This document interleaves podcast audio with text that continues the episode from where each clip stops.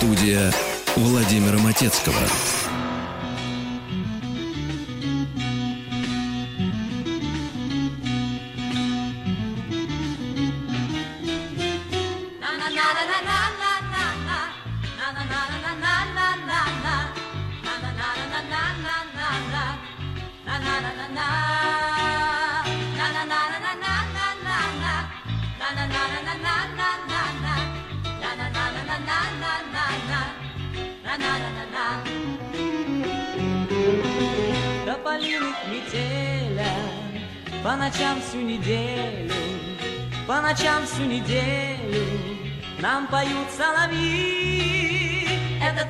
Начало лета.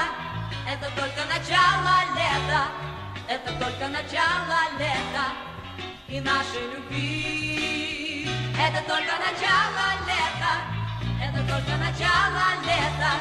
Это только начало лета. И нашей любви. Ветер лодку уносит, это помощи просит, даже против течения мне навстречу плыви. Это только начало лета, это только начало лета, это только начало лета и нашей любви. Это только начало лета, это только начало лета, это только начало лета и нашей любви. Добрый день, уважаемые друзья. Какая гитара, а, Свет? Какой звук? Да, ну ты ее прибери все-таки, да? Это только начало, называется песня. Не это только начало лета, а просто это только начало. И думай потом, начало чего. Действительно. Ну, слова, что называется, в точку, поэтому песня эта и выбрана для начала нашей программы. Я напоминаю, в студии Светлана Трусенкова. Добрый день. Да, Свет. Ну, а вот опять хочется послушать припев, правда? Не могу отказать. Насчет любви? Ты про что? Про любовь? Про послушать. А, про послушать это другое. Дорогие друзья, у нас сегодня большая программа. Неожиданно она будет длиться три часа. Всегда длилась три, а сегодня три будет. Много у нас всяких старинок есть, новинок, чего только нет. Ну и, конечно, про Джонни Деппа мы обязаны поговорить, Свет. Вот в первых, что называется, строках письма, Да. в первых строчках. Во-первых, зад- Да. Вот твое мнение по поводу, так сказать, итогов этого судебного процесса. а по поводу итогов, мое мнение, по- вы имеете в виду, Деппа оправдали, а жена бывшая должна заплатить 15 миллионов? Да. Мое Не рубль- не рублей. быть. Я понимаю. Ну да, ну вот ты скажи мне, интересно, вот, вот ты как, как мать, как женщина, понимаешь? Даже не знаю, что сказать. Правда, вот они, надеюсь, чудеса, чудеса. Светланиной дипломатии. Сказать, что я Светланин. очень в курсе этого вопроса нет. Молодец, Да. молодец. Так, это Ну, вариант я надеюсь, ответа. что суд справедливо решил. Э, Дай, дай я попробую. Давайте. Э, Вы знаете, я не очень в курсе этого судебного Прямо скажем, процесса. вообще не в курсе. Да, но очевидно присяжные не ошиблись, когда А там еще присяжные были. Э. Они засудили ее? они засудили ее. Ну, вот она тебе симпатична или нет, скажи? Но там какие-то моменты были не очень приятные. Наверное, нет, скорее всего. Но Джонни, Джонни Депп, он популярный. Ну а Он как против него симпатичный. быть? Не знаю. Тяжело, там Ну фанаты на улице. Там Джек Воробей. На его же весах, на его стороне. Конечно, Хотя там конечно. девушка Но она тоже играла в каких-то фильмах. играла. Вот тяжело, Владимир Леонардович. Вот тяжело. А кому не тяжело, знаешь, сегодня? Знаю ей. Мику 15 Джеггер. Мик- Мику Джеггеру не тяжело. А с ним что? 1 июня наши роллинги начали гастрольный тур под названием 60, 60. Обрати внимание, они цифр, в отличие от отечественных киноактрис некоторых, которые скрывают цифры. Да. Мы на эту тему беседовали. У актрисы Петрушкиной юбилей. Какой юбилей? Ну, ей 80, да? Там, или там, ну ей 60, а люди многие Не думают, ей, быть. наверное, 70, понимаешь, да? Ну, так То есть она-то думает, да, что она так за полтинник сойдет, а люди начинают думать в другую Раз сторону. давно скрывает, значит больше. Все правильно. Понимаешь? Ну да. А вот роллинги, они вот, вот такие. Очень интересно, конечно, я посмотрел кусочки, и я всех сразу же ориентирую на слова и музыка Матецкого, Яндекс Дзен, а еще лучше телеграм-канал, мы сможем там обменяться мнениями. Мне очень нравится анонс песни Out of Time, которую роллинги на концертах не исполняли. Джеггер изображает после предыдущей песни, что он задыхается. Он берет микрофон, а потом раз и прекращает это делать. И выясняется, что он не, не задыхается, Свет. То есть все думали, что у него астма, а нет. Ну, астма не астма, может быть, какие-то, так сказать, э, какие-то признаки, э, ну, не астматические, а просто он плясал, бегал. Мальчику-то 78, сколько там ему, он 44-го года, да, вот, вот, вот такая вот история, понимаешь? И исполняет песню, которую роллинги, в общем-то, никогда на концерте не пели. Весь стадион подпевает. Поехали. You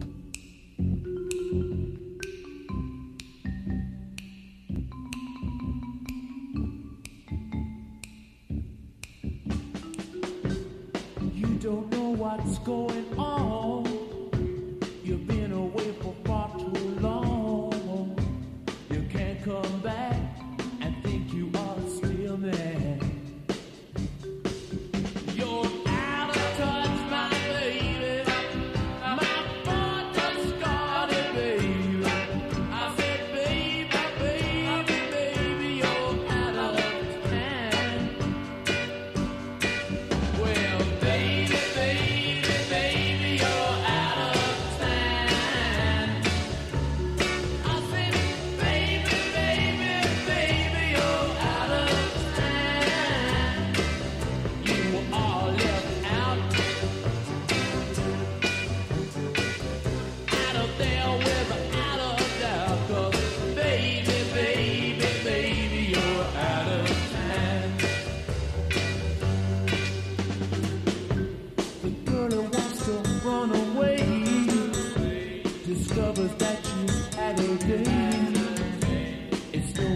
you're thinking that you're all still mad.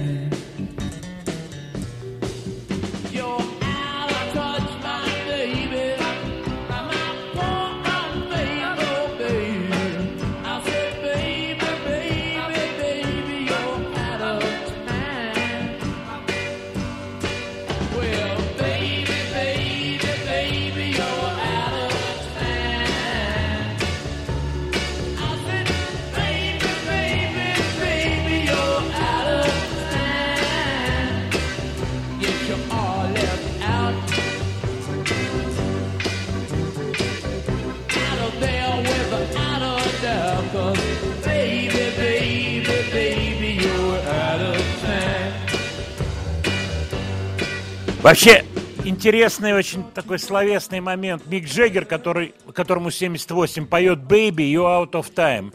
Типа, девочка, ты не в материале, ты Ты не, вре- не во времени. не во времени, да, ты не в тусовке, или как, как сказать, ты выпадаешь из времени.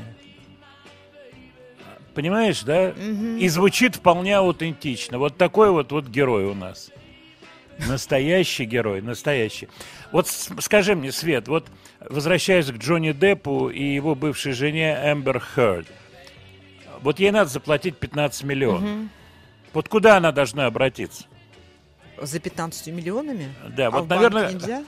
Нет, вот к Захарченко можно обратиться, А, в этом понимаешь? смысле. Ну, тут надо Вот, писать может быть, столько. какие-то варианты. Вот, вот здесь, вот как ты думаешь, То есть, вот нащупать можно? В переписку она должна вступить. Конечно, она должна вступить. Во что-то должна она вступить. По крайней мере, сначала в переписку.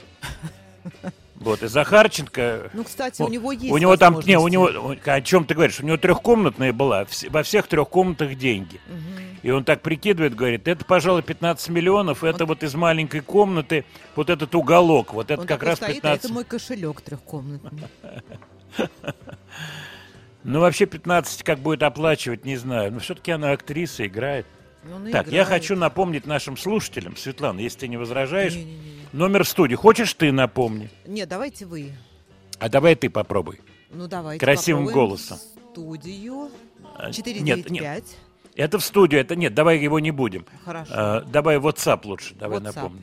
Плюс 7 967 103 5533. Другое дело, вот ты объявила, и сразу пришло 764 сообщения. Всего. Ну, это только начало нашей программы. Надеюсь. Владимир Леонардович, здравствуйте. С прошедшим днем рождения. Спасибо. Большое спасибо. Хотел бы спросить вас об одной не очень известной белорусской группе конца 80-х. Сузорье. У этой группы есть композиция «Сентябрьская река». Сейчас, секундочку. Мне кажется, для того времени потрясающая композиция, но я не музыкант. Возможно, это мои юношеские воспоминания. Очень хочется услышать ваше мнение о ней.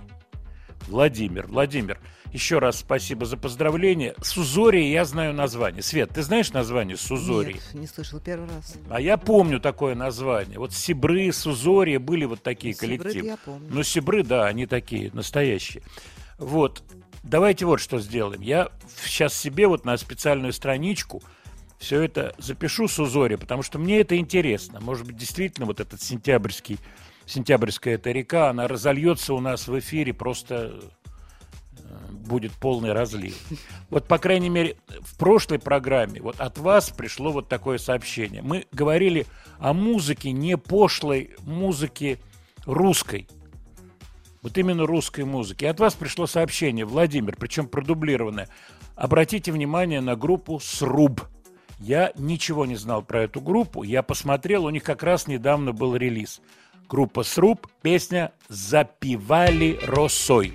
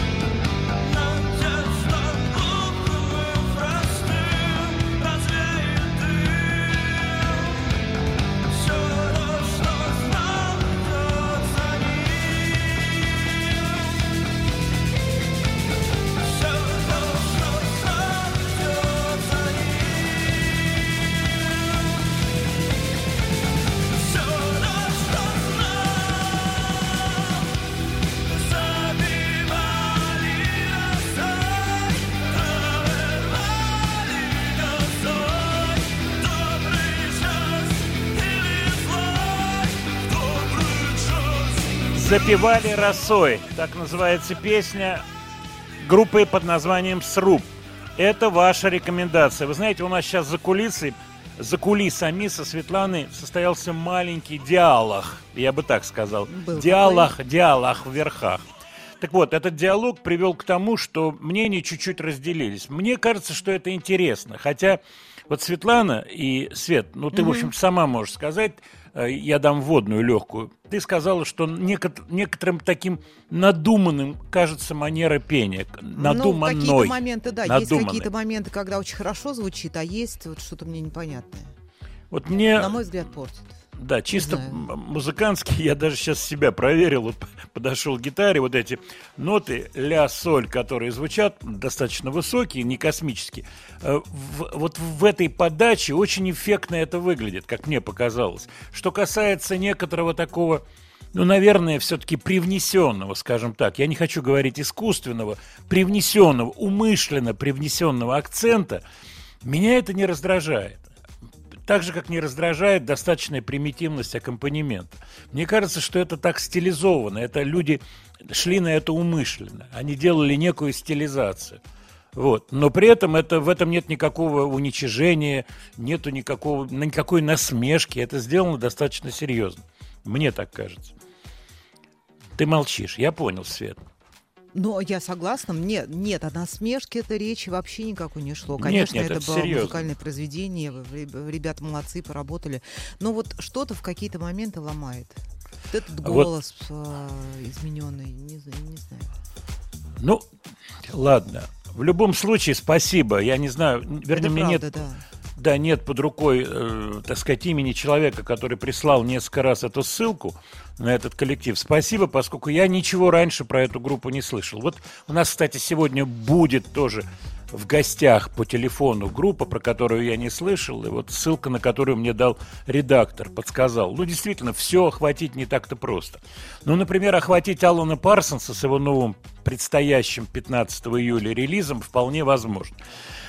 Некоторые любят Алана Парсонса, некоторые не любят. Я с этим сталкивался. Я помню эти альбомы 70-х годов, которые очень котировались, они классно звучали. Вы, конечно, их все знаете. Eye in the Sky и, так, и далее по списку. У меня был интересный момент, вернее, не до момент, я бы так сказал. Э, Когда я вел программу на другой радиостанции, Алан Парсонс должен был прийти в гости. Я так хотел с ним пообщаться. Все, договорились, он приходит. И вот, значит, звонит э, переводчик, так сказать, сопровождающий, говорит, он что-то себя не очень чувствует, находится в гостинице Балчук-Кемпинский. Я говорю, ну, отлично, ну, там, так сказать, машину за ним прислали приличную. Ну вот как-то, может быть, давайте по телефону. Я говорю, ну давайте по телефону, ради бога. Короче, не состоялось эфира с Аланом Парсонсом. То ли он на самом деле себя плохо чувствовал, то ли, может быть, последствия предыдущих каких-то ужинов, ну и, так далее. плохо себя чувствовала. И плохо, опять же, себя Да. чувствовал. Чем интересен Алан Парсонс? Этот человек такой концептуалист старой закалки. Его альбомы, они все, в общем-то, носили концептуальный, то бишь со сквозной какой-то идеей характер. Вот этот новый альбом, который будет называться «From the New World», из нового мира, он якобы, это с его слов, не будет носить такой характер. Он говорит, что это будет некий набор песен, по возможности хитовых, и никакой сквозной идеи не будет. Ну, будет или не будет, э, вопрос, как говорится, будущего мы это посмотрим, ждать осталось недолго. Но вот первая песня с интересным названием «Уроборос», «Уроборос», что означает «змей, хватающий себя за кончик хвоста змеиного». Так длинно. Да, ну, простой перевод такой легкий. Вот такой зацикленный змей, кусающий себя за хвост. Я это воспринял, да еще название из нового мира, как некий намек на то, что происходит с современным миром. А, Вокал Томми Шоу из группы Styx.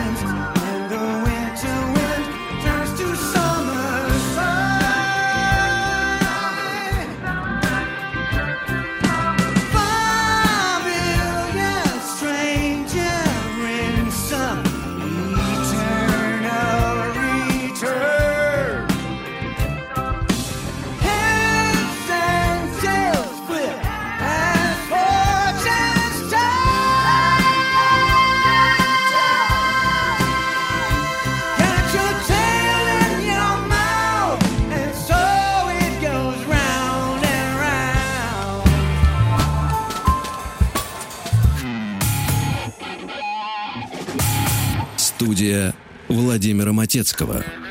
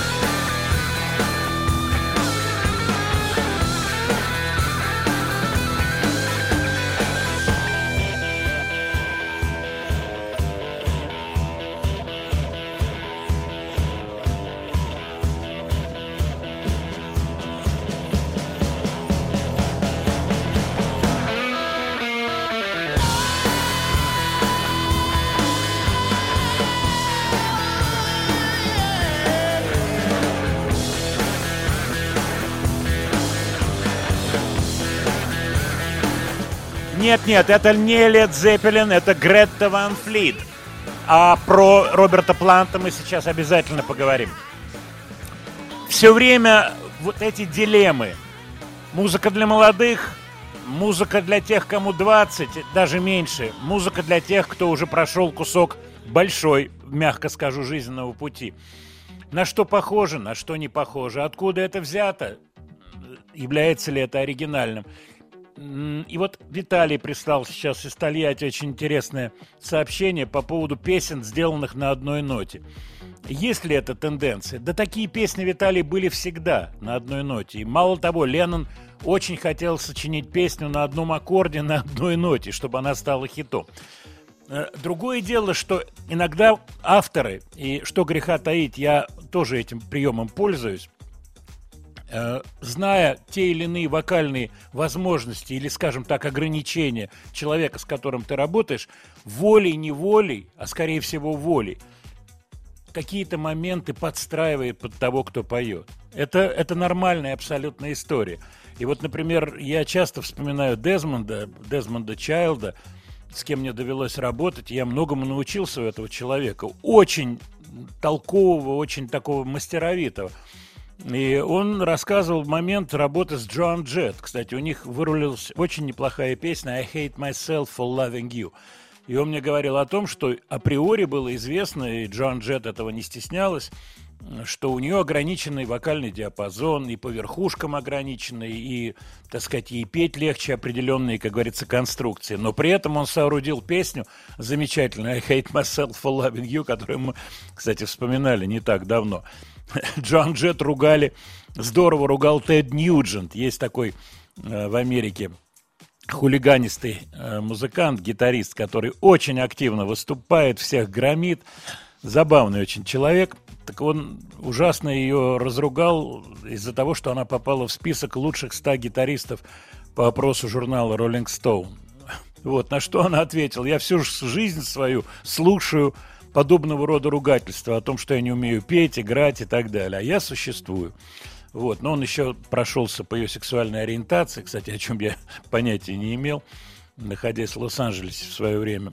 Вот, поэтому тоже касается и песен на одной ноте. Где-то эта нота окрашена невероятными тембральными красками, и эта одна нота не является ограничивающим моментом. И песня становится, вы правильно написали, Виталий, она становится хитовой. Но сказать, что это тенденция, нет. Тенденция вот какая. Очень много всего уже было в музыке. Очень много. И те, кто музыкой занимаются, а особенно те, кто занимается профессионально, это прекрасно знают. Вот, кстати, возвращаясь к Аллану Парсонсу, у него замечательная, как мне кажется, грань между ностальгией, а он, безусловно, человек глубоко из 70-х, глубоко, чуть ли не 50 лет его карьера длится, так время летит. А с другой стороны, ему хочется, конечно, апеллировать и к новому поколению. Ну хорошо, не это не 15-летние, не 18-летние, но хотя бы к 30-летним. И поэтому вот попытки найти правильный звук, правильные интонации, правильные с какой точки зрения, чтобы это не было дремуче, как бывает часто. Пожилые артисты, музыка очень дремучая, слушатели нет. Почему? Потому что пожилые люди, они уже, так сказать, предпочитают слушать какой-то старый оригинал. Кстати говоря о Планте, 1 июня, как и у Rolling Stones, у него начался гастрольный тур. Он находится в Америке вместе с Элисон Краус. И я посмотрел, не поленился его концертик. Он поет с ней вместе песни Лед Зеппелин. А То, что я видел, это рок-н-ролл, причем со скрипичным вступлением. Вот на два голоса они ее сделали очень по-своему, я бы так сказал. Он делает знаменитую The Battle of Evermore, дуэтную, вот, с мандолинками, и делает он When the Levy Breaks, без вступления вот этого знаменитого, многократно сэмплированного вступления Джона Бонома. Там этого нет. Вот, она по-другому, конечно, сделана. Ну, вы можете это найти в интернете, посмотреть.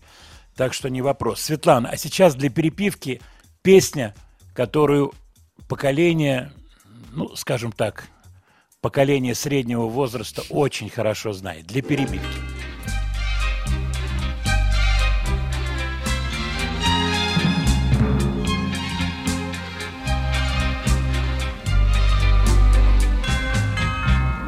Эти глаза напротив калейдоскопа огней.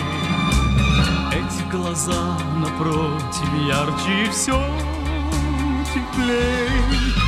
Эти глаза напротив чайного цвета.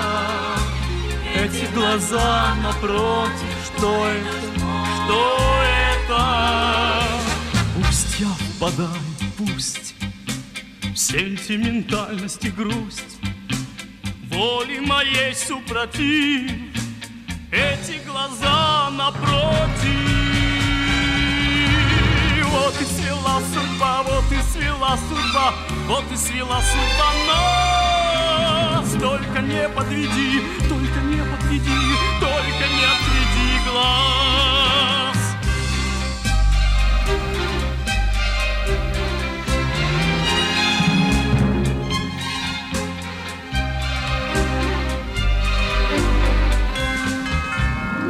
Эти глаза напротив пусть пробегут года. Эти глаза напротив сразу и навсегда. Эти глаза напротив и больше нет разлук. Эти глаза напротив мой молчаливый друг. Пусть я сентиментальность и грусть. Воли моей супротив. Эти глаза напротив. Вот и свела судьба, вот и свела судьба Вот и свела судьба нас. Только не подведи, только не подведи Только не отведи глаз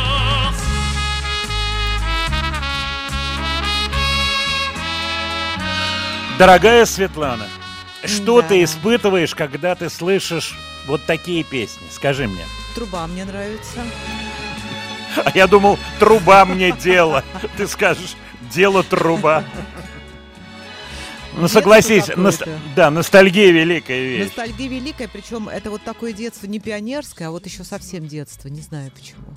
Я общался с Абадзинским уже вот после, ну, если так честно говорить, незадолго до его смерти. Вот, мы с ним общались, была попытка что-то делать, разговаривали с ним, но он уже был, он был не в очень форме, если честно, вот. Он был очень, я бы сказал, разрушен. Он был разрушен э, тем, что вот его карьера... Говорят, что виновата Екатерина Алексеевна Фурцева, министр культуры. Говорят. Есть такая история, что она приехала на Апрелевку, на завод, где печатали пластинки, и во всех цехах печатали только Абадзинского, от чего она озверела, ему перекрыла кислород полностью. Я не знаю, насколько это правда, сказать трудно, но Екатерина Алексеевна была девочка крутая, надо сказать. Да, она на многих.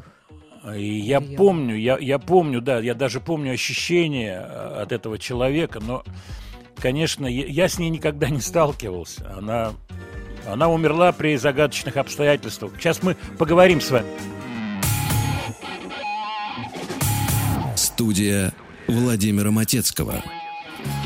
Не только Валерий Абадзинский был человеком, который пострадал от Фурцева. Это была и Шульженко, это был и Высоцкий. Вот, и Высоцкий пытался ей звонить напрямую. Она на каком-то банкете дала ему свой прямой телефон, спросила, как у вас дела, и он приободрился, звонил ей на предмет выпуска альбома, поскольку у Высоцкого не было альбома, выходили маленькие пластиночки. Вот «Вертикаль», вот песни из кинофильма «Вертикаль». Я помню эти пластиночки гибкие, а альбома не было. И альбом был перекрыт. Но был ли он перекрыт на уровне Фурцевой, это были ее вкусовые пристрастия, или это было перекрыто гораздо выше, и было принято какое-то решение, так сказать, глобальное, идеологическое, сказать трудно. Радзинский, Эдвард Радзинский вспоминает истории, связанные со спектаклями, в том, в том числе 104 страницы про любовь, э, спектакль, который должен был идти в Ленкоме, который Фурцева хотела остановить, но вроде бы этот спектакль прошел. Э, Кстати, этот спектакль имел очень большой успех. Потом был в Амхате спектакль «Чуть-чуть женщина», тоже по пьесе Родзинского, где Доронина играла. И этот спектакль привел к, в общем-то, к расколу в МХАТе. последствия которого заметны и сейчас. Но мы про Бузову с вами говорить не будем. Но возвращаясь к Абадзинскому, я вам скажу честно, я не был поклонником таланта Абадзинского в период пика. Ну, конечно, поскольку вы же не женщина. А вот женщины были. Женщин, нет, во-первых, я играл в рок-группе, вообще, вот, так сказать, эстрада, она, я, нет, я относился уважительно к каким-то вещам, там, и со многими был знаком. Это кажется, что люди враждуют, на самом деле никакой вражды нет, ну, так сказать, если люди нормальные, вот, а я себя тешу надеждой, что я все-таки нормальный. Но я не был поклонником его голоса, вот этой манеры придуманной пения, но он был очень популярен. Я могу это подтвердить. Он собирал стадионы, и потом все это резко перекрылось. Вот, и он, у него начались проблемы с алкоголем. Кстати, эту песню написал Тухманов, если не ошибаюсь, к которому я отношусь с огромной симпатией. Вот часто от вас приходят сообщения, а где сейчас Тухманов? Вы знаете, я вот сейчас себе помечу, я попробую его найти, может быть, мы его выведем как-то в эфир, поговорим с ним, поскольку он просто замечательный композитор, великолепный композитор и очень неплохой человек. Поэтому, если я смогу его найти, я не знаю, где он. Он в стране или, может быть, он где-то живет за границей. Не знаю ничего. Вот. Но факт тот, что вот такая история, связанная с Фурцевой, я сказал про ее смерть. Дело в том, что долго говорили я это очень хорошо помню, о том, что она покончила жизнь самоубийством. Дело в том, что она вообще-то до этого при Хрущеве, она была, если не ошибаюсь, членом президиума ЦК.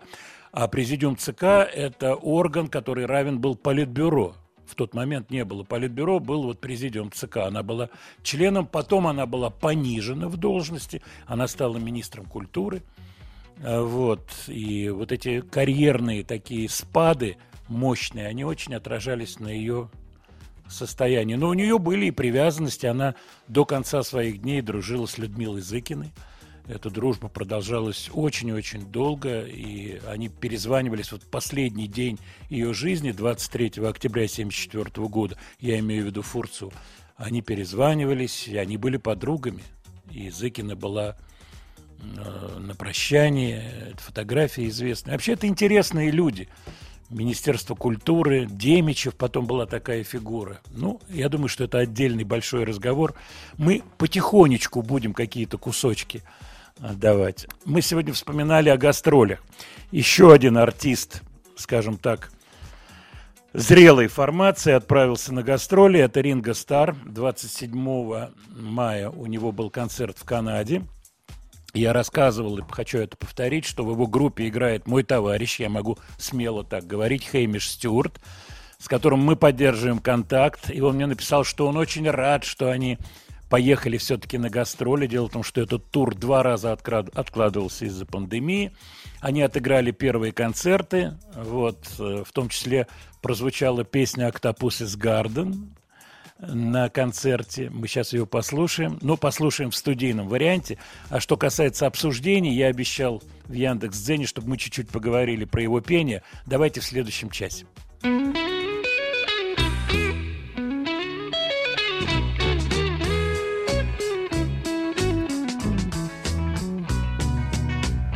I'd like to be under the sea in an octopus's garden in the shade.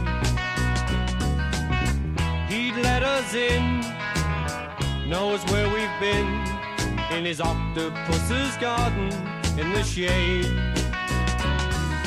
I'd ask my friends to come and see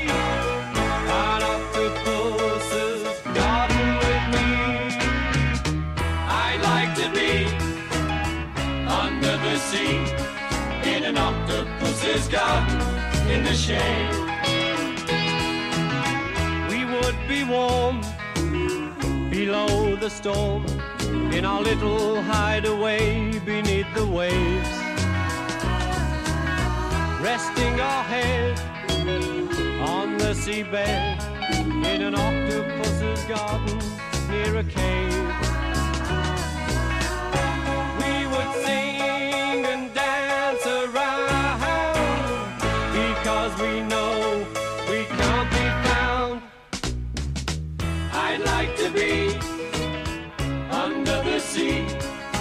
An octopus's garden in the shade.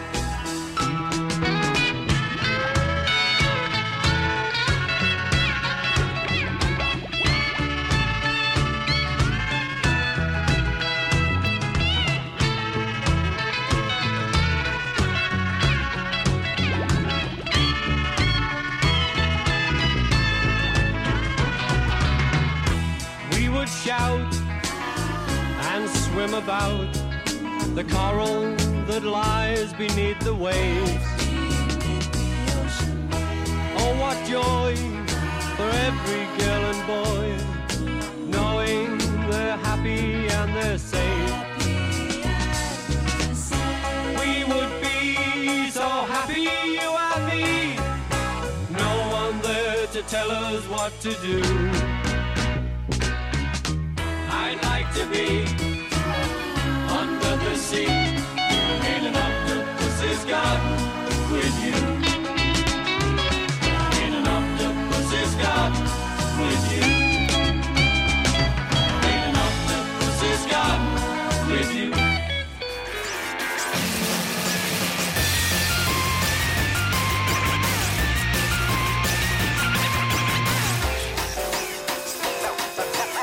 Студия Владимира Матецкого.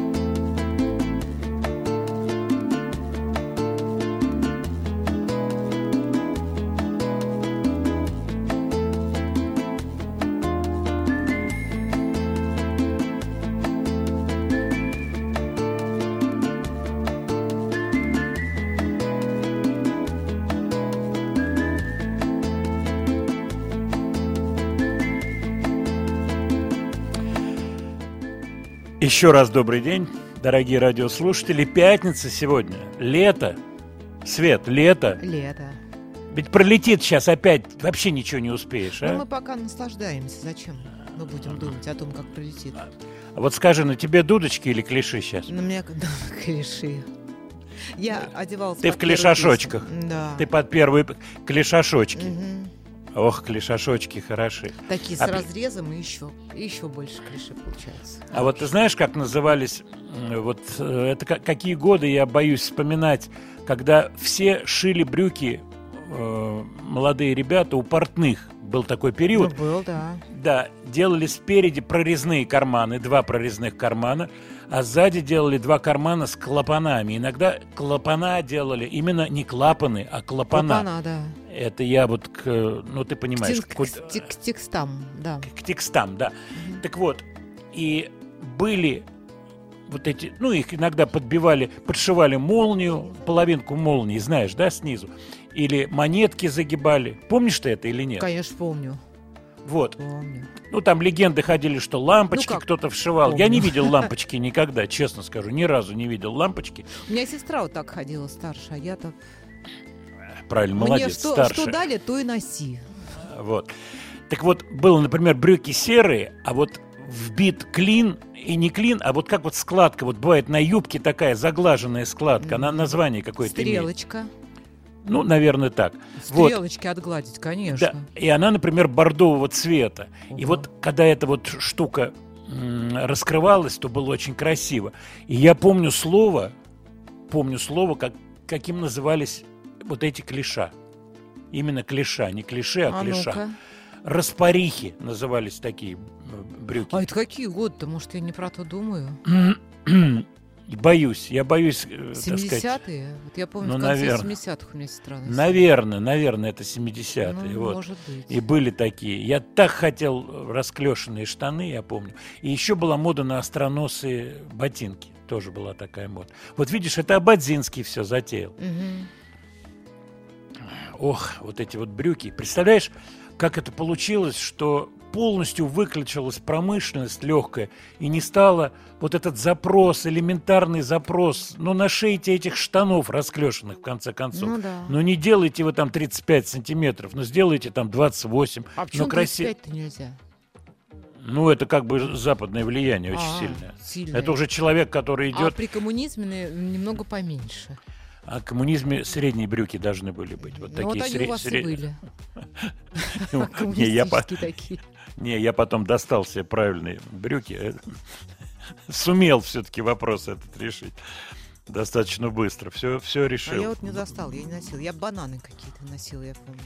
Но это гораздо позже, это Ну, середина позже. восьми- конец А когда же в 80-х. детском саду клеш носить? начинается вот это возрастные все эти, все эти тематики. Так, давай-ка мы наших слушателей послушаем.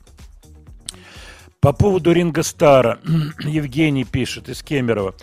В первых двух составах группы Ринга играл гитарист э, из группы Брюса Спрингстина Нильс Ловгрен. Точно, симпатичный парень был, помню.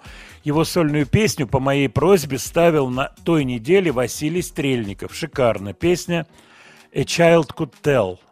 Старр набирает лучших музыкантов.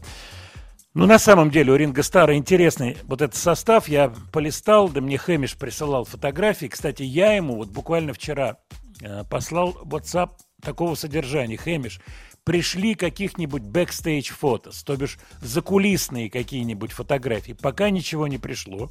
Как придет, обязательно, ну, если позволяет цензура там и так далее. Я думаю, что ничего такого страшного он не пришлет. Обязательно я вот в Телеграм, в Яндекс.Дзен эти фотографии размещу. А Есть в интернете фотография моя с Ринго Старом, московская. А вот съемочки, которая была в Монако, я ее не видел, к сожалению. Это по поводу общения с Ринго Старом. Здесь в Москве было в Ритм Блюз Кафе. Была такая вечеринка, был Ринго, его жена, но они очень так держались отдельно, отдельно. Так, по поводу депешей. Ну, мы говорили на, в прошлой нашей программе, конечно же, это очень печально. Очень печально. Флетч неожиданно. Пока нет, так сказать, никакой информации по поводу причины его смерти. А кто является автором песни Average White Band Pick Up the Pieces? Тут с, ошибкой немножко написано. Не Хэмиш ли, не знаю, кто является автором этой вещи, но Хэмиш ее исполнял у Ринга Стара, если я не ошибаюсь. Вот какие вещи он поет, я что-то не обратил внимания. Я листал их концерт, но я просто бегло листал. Есть одна битловская новость большая, но мы о ней поговорим чуть позже. Ровно 55 лет назад вышел знаменитый битловский альбом. Правда, речь идет о 1 июня. Мы об этом альбоме обязательно сегодня во время программы поговорим. Владимир Леонардович, не забывайте отечественную музыку. Не забываем. Пилот выпустили альбом, группа Пилот. И одна песня совместно с Татьяной Булановой, неожиданно. Называется она «Архангельск».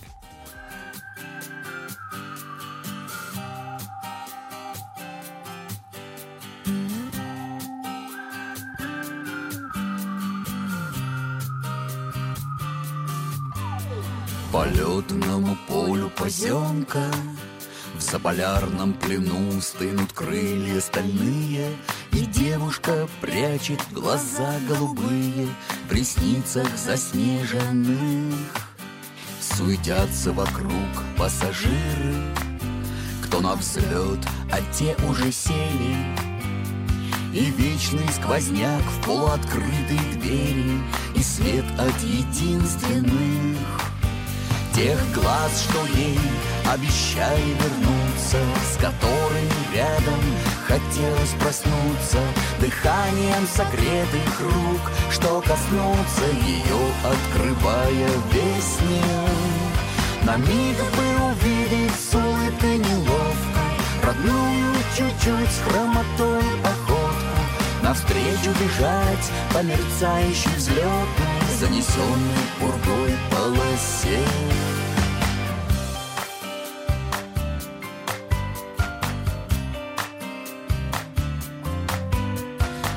Годы идут, чашки, ложки.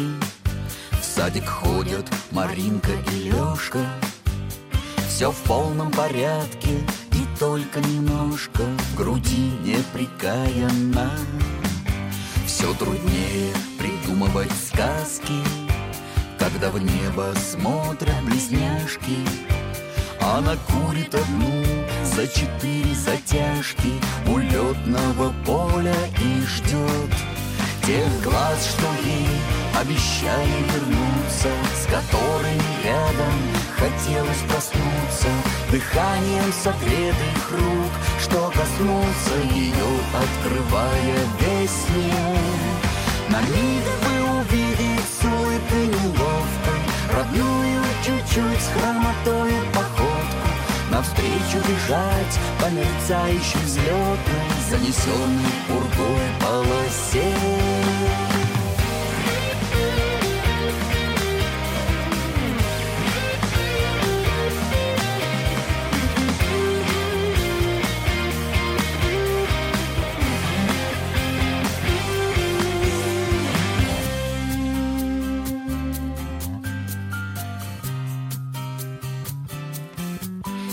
Что дала судьба, тем и живите. Синих птиц возвращения не ждите.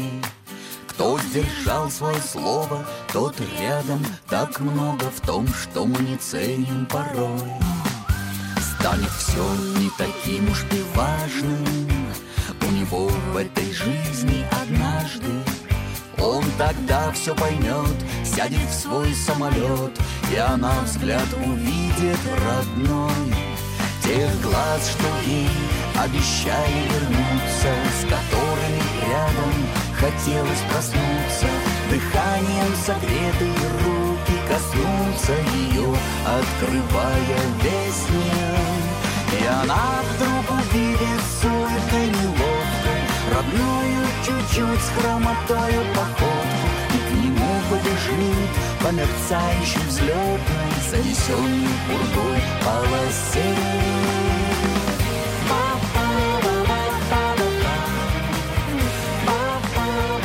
Это пилоты Татьяна Буланова.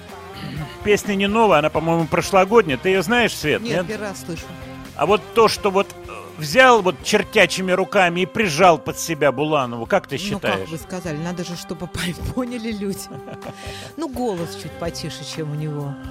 Ну, по, вот Но задумка Буланова- такая, она вот оттеняет, видимо, такой, Я с знаете, Таней работал, флёр. я делал песню новогоднюю 90 или 91 год. Вот сейчас подскажут наши слушатели. Это была песня темповая под названием «Как бы не так». В тот же год была у Ротару песня «Хуторянка». Я это очень хорошо помню.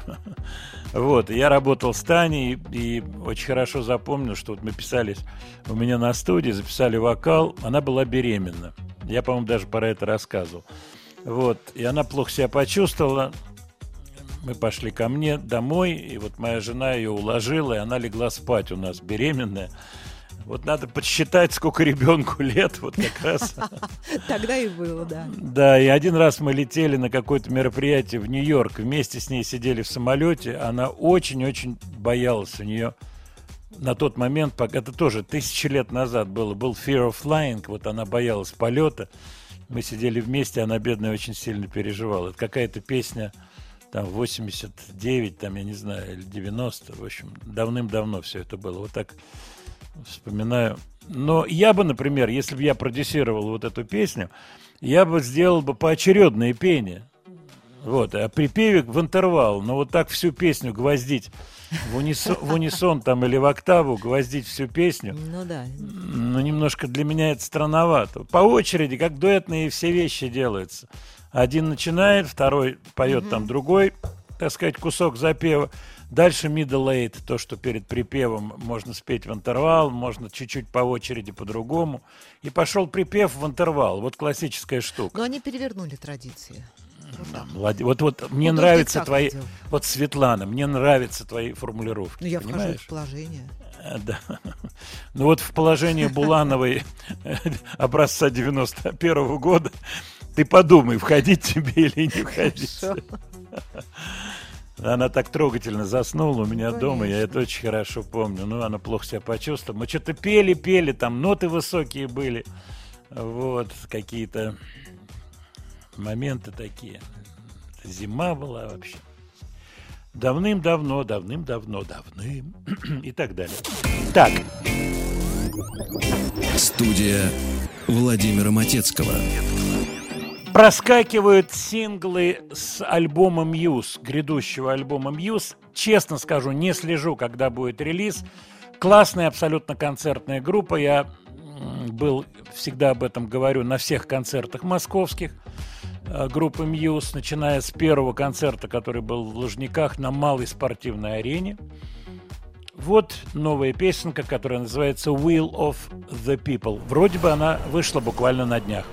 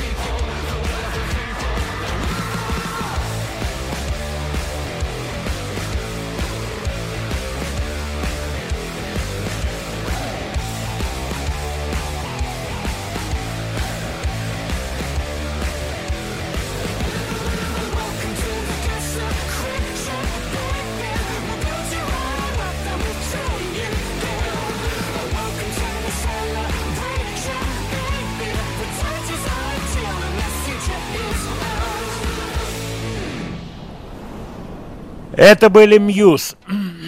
вот та же тема, про которую мы сегодня говорим. Отрываться от корней, делать, пытаться что-то новое или придерживаться корней. Насколько придерживаться, чтобы не ходить по кругу. Это про группу Muse. Вот от вас приходит сообщение, не первый раз мы Muse ставим, группа, в общем-то, на слуху у всех. Кому-то это нравится, то, что они практически по музыке ходят по кругу. Вот, Свет, твое мнение. Скажи, ты человек, который любит этот вокально-инструментальный Ну да. ансамбль. Они ходят по кругу, да, наверное, но уже качественно сделано. Ну, Но правильно. этот, этот круг Ну, красивый, это, да? это, это приятно слушать, да. Да, это здорово сделано, безусловно. Они исполнители классные. И это очень хорошая концертная группа. Удивительно, как они звучат, как это все сделано. Технические находки всегда потрясающие. Поэтому, конечно, Хотя, конечно, их узнать сразу можно. да, и не только по... По стилю. Да, и не только, как говорится, по вокалу, а вот даже по игре, вот как Мгм. звучит. Все это здорово сделано, безусловно. Но элемент повторения существует, Есть, есть, элемент. да. Я думаю о том, что вот такие люди, ну, типа Пейдж Плант, Лед Зеппелин, которые не боялись ломать стереотипы, в общем, от альбома к альбому шли с достаточно большим таким скачком, музыкантским, концептуальным скачком. Это, конечно, непростая вещь, непростая. Сегодня люди предпочитают другую стратегию, в общем-то, гораздо чаще. На прошлой неделе пришло несколько сообщений с просьбой рассказать про группу Rattles. Я сейчас скажу, от кого они приходили. Вот я сейчас увидел повтор. И я, как вам и рассказал, честно себя отметил, э, так сказать, этот вокально-инструментальный ансамбль. Ни- никак не могу найти это сообщение. По поводу Татьяны Булановой. Это был 91 год, песня «Как бы не так». Да, значит, и «Хуторянка». Песня это 91 год, «Новогодний огонек». Э, Так. По поводу группы «Звери» сообщение. Вот бы поговорить с Ромой Зверем. Рома Зверь был у меня в гостях, когда я был на другой радиостанции. Мы с ним интересно пообщались. Мне он очень нравится. Он хороший парень, толковый. Мне понравилась его кинодебютная история. Очень удачная, мое мнение.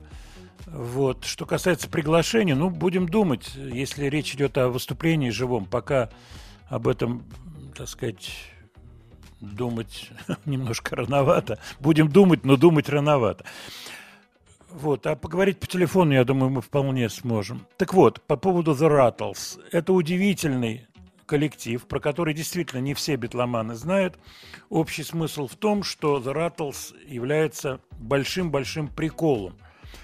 Это пародия на группу Битлз. Затеяли это все два человека. Нил Иннис и Эрик Айдл. Нил Иннис, к сожалению, умер в 2019 году. Эрик Айдл жив. Это люди, которые, в общем-то, выросли из английских КВНов, я бы так сказал. Это классные абсолютно комики, плюс они музыканты высокого уровня. И так возникла группа Rattles, которая копировала стиль Битлз, не копируя песни целиком. По крайней мере, участники Rattles так думали, но так не думала компания издательская ATV, которая управляла правами и до сих пор управляет правами на произведение Битлз, на основной пакет каталога Битлз. Вот все эти истории про Майкла Джексона, я про них неоднократно рассказывал, сегодня повторяться не буду, но так называемые издательские права, по-английски Music Publishing, они принадлежат компании ATV. И вот когда вышла пластиночка Rattles, то ATV тихо подали в суд на Нила Инниса, э, так сказать, обвинив его в плагиате, да. Какие это были песни, насколько они похожи на настоящие песни Битлз, вы сейчас услышите. Но те, кто знают Rattles, а я думаю, среди вас много людей, которые слышали эту группу, они понимают, что это прикол. Но вот этот прикол, я бы сказал, обошелся дорого Нилу Иннису. Хотя на самом деле не все песни попали вот под эту мясорубку издательскую. Э, так сказать, какая-то часть песен. Какое было решение суда? Суд э, принял решение, что эти песни похожи на песни оригиналы Битлз, то есть можно найти параллели легко. Поэтому 50% авторских должны отчисляться компании ATV, соответственно, э, издательская доля и авторская доля Леннону Маккартни, в зависимости от того, какое это произведение. Но титры на пластинках не должны меняться. То есть титры остались теми же, что и были на первом выпуске пластинки Rattles. Чего не скажешь про Led Zeppelin. Вот эти все судебные процессы, которые вскрывали, особенно это касалось первых двух пластинок, ледзеппелиновские какие-то цитаты, взятые из тех или иных блюзовых и прочих кусков, все эти Вилли Диксоны там и так далее. Это все в последующих релизах было включено фамилии в скобочках, авторские фамилии. Ну а сейчас давайте послушаем Не-не-не, группу давайте Зара- после новостей, Ах, опять. потому опять что... Ну, давайте новости послушаем. Да, давайте послушаем новости. У нас есть еще несколько секунд. Владимир, а что вы сейчас записали на следующую неделю? Какие группы? Я вам сейчас скажу. Я Сузорье записал, я записал Звери, записал Тирекс. Дело в том, что пришло сообщение, расскажите что-то про Тирекс. Студия Владимира Матецкого.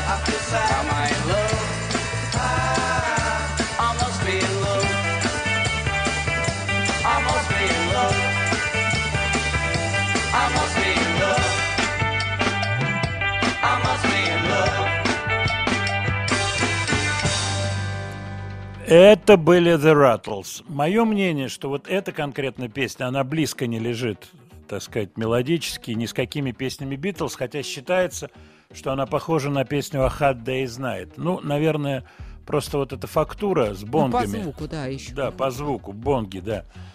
Так, я сейчас отвечу на ваши вопросы и кое-что еще хотел сказать по поводу группы The Rattles.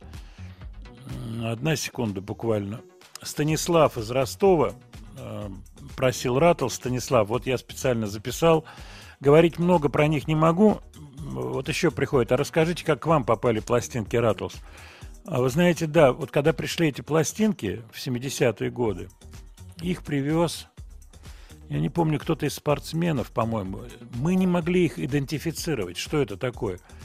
То ли это прикол, то ли это серьезная группа. Ведь видео никакого не было. Я, кстати, вам советую посмотреть фильм «All You Need Is Cash» 78 года, черно-белый. Я его, готовясь к программе, посмотрел. Как раз вся вот эта музыка ратлская, там зашита еще на изображение, они повторяют какие-то ну, общеизвестные, ну, разумеется, битломанам общеизвестные моменты и так далее. Но в чем трюк? В том, что самим Битлз а, вот этот прикол очень-очень нравился. Кстати, порой шутки заходили достаточно далеко. Это такой, ну, я бы сказал, суровый английский юмор. И в том числе э, Йоку, Йока называли дочкой Гитлера. Вот, но все участники и э, те, кого пародировали, они реагировали в целом положительно. Особенно положительно из Битлз реагировал Харрисон, это известно. Ему очень нравилась вот эта вся пародия, вся идея пародии на Битлз. Ну, очевидно, сказывались какие-то моменты. Я думаю, недовольство. Владимир, по поводу э, телеграм-канала и по поводу песен. А, Что за песня звучала в начале второго часа, инструменталка точнее. Это итальянский автор, гитарист, композитор, который работает под псевдонимом. Псевдоним его, если по-итальянски читать, по kill. Если читать по английской, так сказать, системе, то по chill. Вот это CK в итальянском читается как твердое, по kill. Не знаю, как э, на самом деле читать, просто не успел посмотреть. Его фамилия, сейчас я вам скажу, как его фамилия, А, Марио Сончини. Он работает вот по псевдонимам по Kill, будем так говорить. И он автор очень многих известных вещей, в том числе вот Ингрид, знаменитая вещица, э, так сказать, с аккордеоном. Туэфоту, она называется, если не ошибаюсь, французское название. Вот он является автором. Да, очень симпатичная инструменталка. И мне она тоже понравилась. Так, еще ваше сообщение. Давайте-ка я вам напомню номер WhatsApp. Владимир Рома Зверь выступал э, из Краснодара. Алексей пишет. Я вас приглашал. Выступал в Краснодаре на фестивале. Ну, к сожалению, не получается. Плюс 7 967 103 5533. Вот, а потом, вы сами понимаете, все, что было связано с пандемией, такая непростая штука. Я хочу сказать, что э, на этой неделе пришла печальная новость. Умер Вадик Саралидзе. Был музыкантом, работал в, группе, в группах 62 года ему было. Он прислал э, мне, так сказать, сначала поздравления, потом мне позвонил, сказал, что говорит из больницы. Я про это рассказывал. Вот. От ковида умер.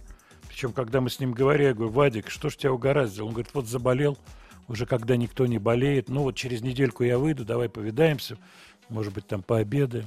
И, к сожалению, приходит такая печальная весть. Так что еще раз прошу, будьте аккуратны. Владимир Леонардович, вы просили про вы обещали про Битлз сказать еще обязательно. Дело в том, что 1 июня 1967 года вышел альбом Sgt. Pepper's Lonely Hearts Club Band. Мне повезло тогда, и буквально через пару недель, не сразу, но через пару недель у меня в руках была эта пластинка.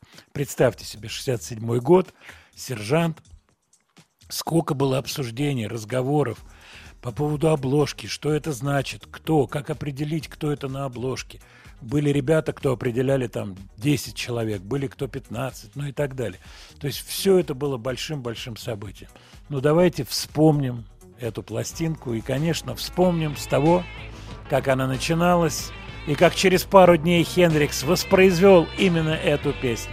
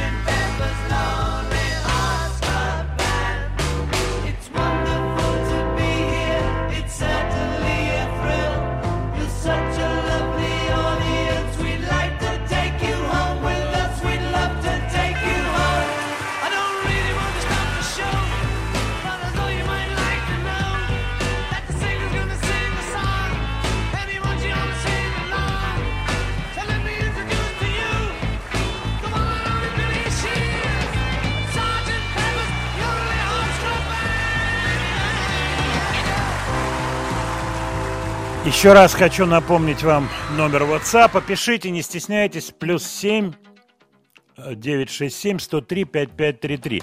Ваши сообщения, те или иные группы. Вот приходит все больше и больше запросов на группы.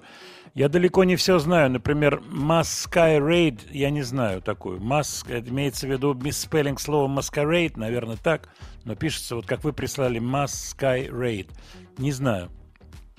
По поводу Павла вздох и пения фальцетом.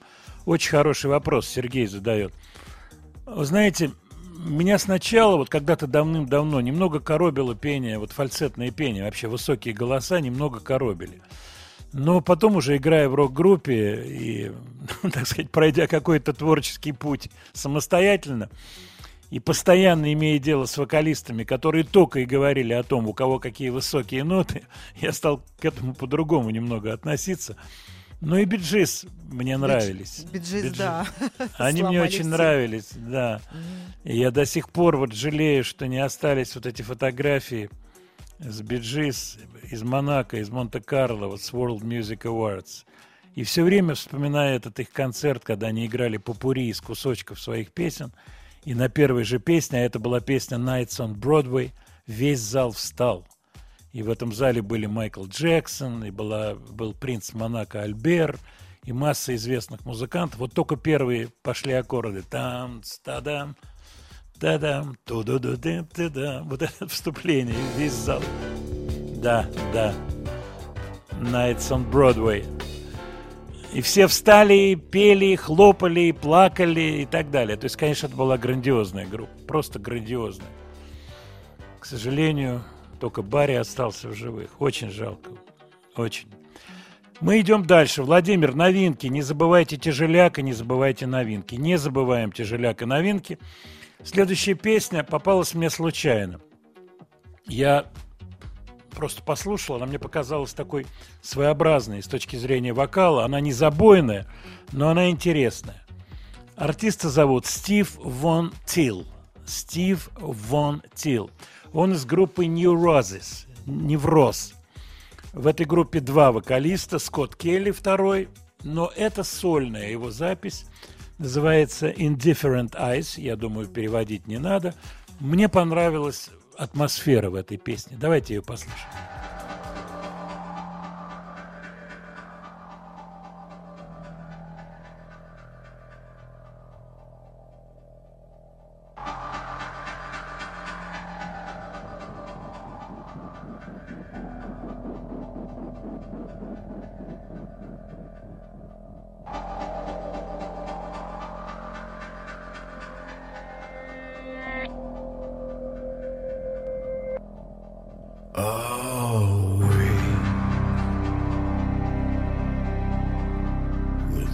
dove.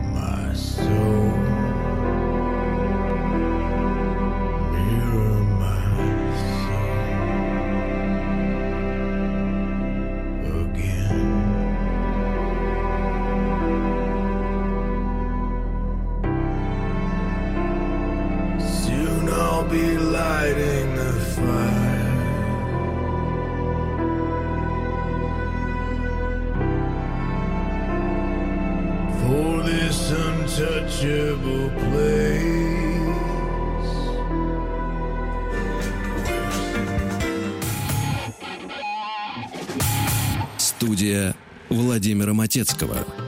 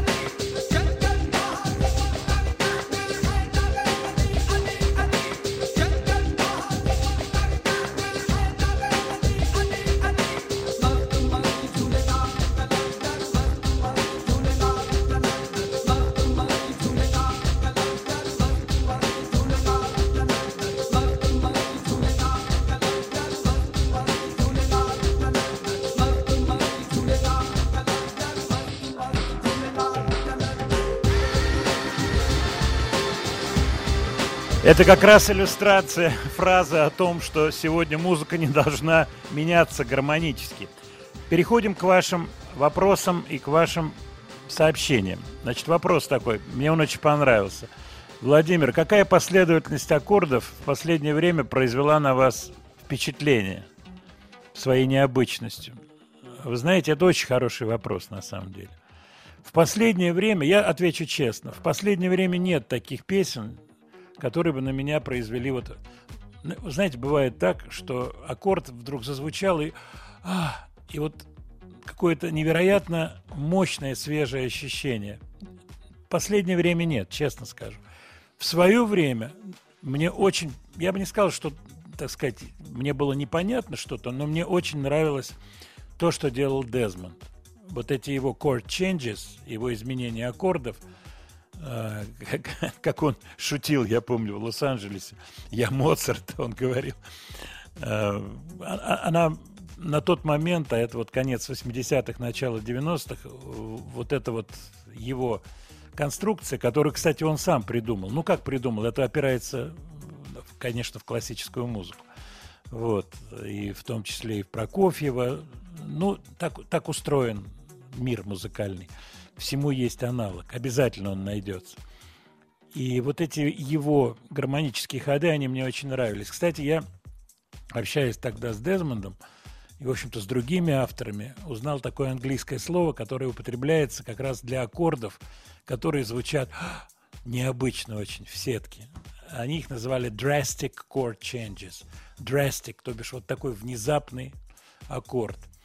Очень много примеров э, вот этой Дезмондовской истории, которая потом повторялась.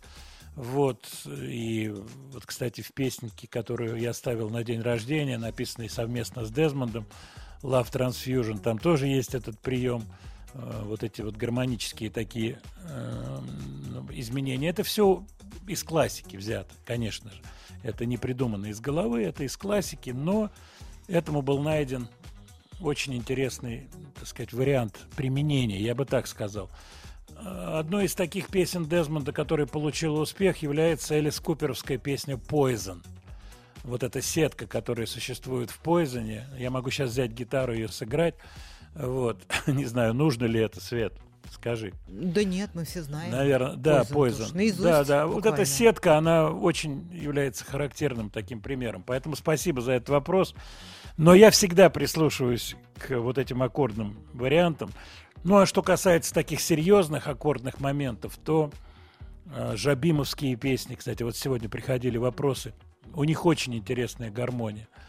Э, и вот даже такая простейшая песня, как Girl from Ipanema, вот эта средняя часть гармонически очень интересно сделана, и это, это нужно и можно изучать. Я думаю, что это очень правильный подход изучать какие-то сетки.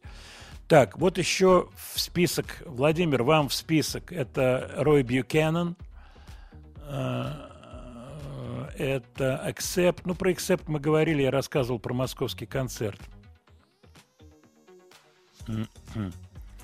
По поводу Surf Music у нас был в гостях Николай Девлет Кельдеев со своим проектом. Я помнишь, Свет, он приносил гитары Да, да, с да, гитарами приходил. Мюзима. Мгм, Хорошо поговорили. А, Вот Александр пишет из Тамбова. 31 мая был день рождения народного артиста Владимира Кузьмина. А вы его поздравили? Нет.